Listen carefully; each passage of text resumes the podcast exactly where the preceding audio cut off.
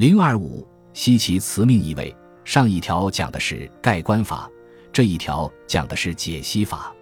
上一条讲的是从大处着眼，这一条讲的是从小处入手。审其基本倾向，有如画家打轮廓；析其辞命意味，有如画家一笔一笔的精妙细化。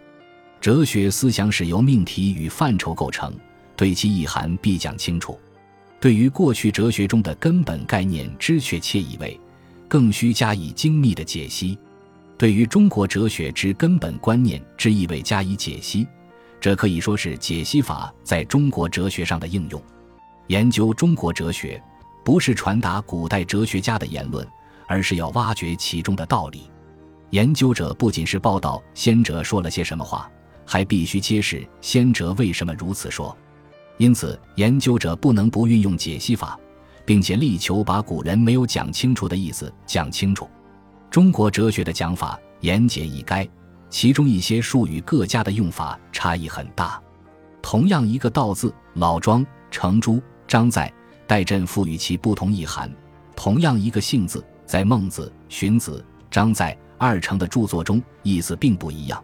至于“神”字，并非都指鬼神。讲神的哲学家未必就是有神论者。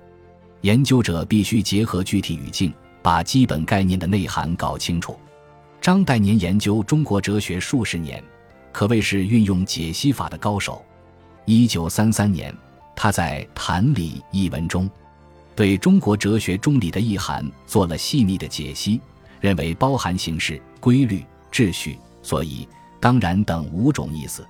对于天人合一这个命题，他做了这样的解析：中国哲学中所谓天人合一有二意味，一天人本来合一，二天人应归合一。天人关系论中之所谓天人合一，乃为天人本来合一。关于天人本来合一，有二说。一天人相通，二天人相类。所谓天人相通，如解析之，其意义可分为两层。第一层意义是认为天人不是相对待之二物，而乃以息息相通之整体，其间实无判隔。